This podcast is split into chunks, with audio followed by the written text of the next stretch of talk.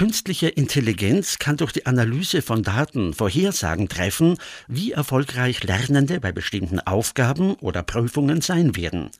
Dies bietet die Möglichkeit, Schwachstellen rechtzeitig zu erkennen und zu unterstützen.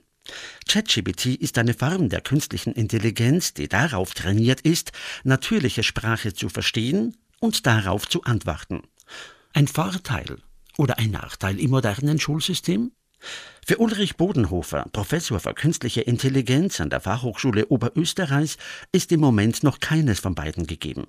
Vor dem Hintergrund der rasanten Weiterentwicklung der künstlichen Intelligenz sieht er aber durchaus neue Herausforderungen auf uns zukommen. Wenn man weiß, wie langsam sich auch Ausbildung, wie langsam sich Lehrpläne, wie langsam sich die Ausbildung von Lehrkräften verändert, dann kann man sich schon ungefähr vorstellen, ja, was das für eine Herausforderung ist, wenn plötzlich von einem Tag auf den anderen, so Ende November oder Anfang Dezember vorigen Jahres, plötzlich ein Tool wie ChatGPT da ist. Das ist schon eine Herausforderung, das muss man schon anerkennen, dass das das System momentan überfordert. Hausübungen geben Schülerinnen und Schülern die Möglichkeit, das Gelernte zu vertiefen und ihre Fähigkeiten und Kenntnisse zu festigen.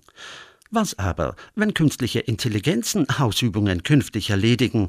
Müssen Lehrpläne von dieser Möglichkeit gar ausgehen und entsprechend angepasst werden? Ein Problem stellt es vielleicht dort dar, wo es um Hausübungen geht. Da muss man sich halt überlegen, wie man die Hausübungen in die Bewertung einbezieht. Den Schülerinnen und Schülern muss man klar machen, dass sie sich eigentlich selbst belügen, wenn sie auf kurzem Weg sich die Hausübungen von einem äh, automatischen System lösen lassen, weil sie selber damit nichts lernen und dann bei einer etwaigen Leistungsüberprüfung, wo sie diese Hilfsmittel nicht zur Verfügung haben, eben dann schlecht abschneiden, weil sie diese Kompetenz nicht erlernt haben.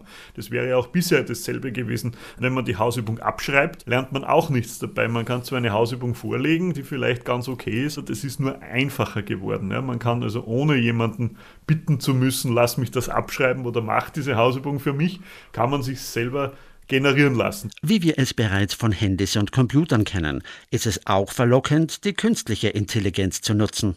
Sie wird immer mehr zum Bestandteil der modernen Gesellschaft und des Schulsystems. Der Experte ist aber überzeugt, dass den Schülerinnen und Schülern klar sein muss, dass sie mit der neuen Technologie umsichtig umgehen müssen. Das ist natürlich verlockend, sollte aber den Schülerinnen und Schülern irgendwie klar gemacht werden, dass das nichts an ihrer Situation ändert. Es wird vielleicht über kurz oder lang auch so sein, dass natürlich auch längere Texte an akzeptabler Qualität erzeugt werden können. Da spreche ich jetzt von, von ganzen Aufsätzen aber auch vielleicht von akademischen Arbeiten, von Bachelorarbeiten oder Masterarbeiten. Erklärt Ulrich Bodenhofer, Experte für künstliche Intelligenz an der Fachhochschule Oberösterreich.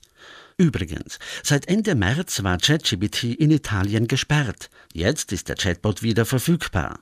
Der Betreiber erfüllte mehrere Bedingungen der Datenschutzbehörde, welche die Sperrung daraufhin aufhob.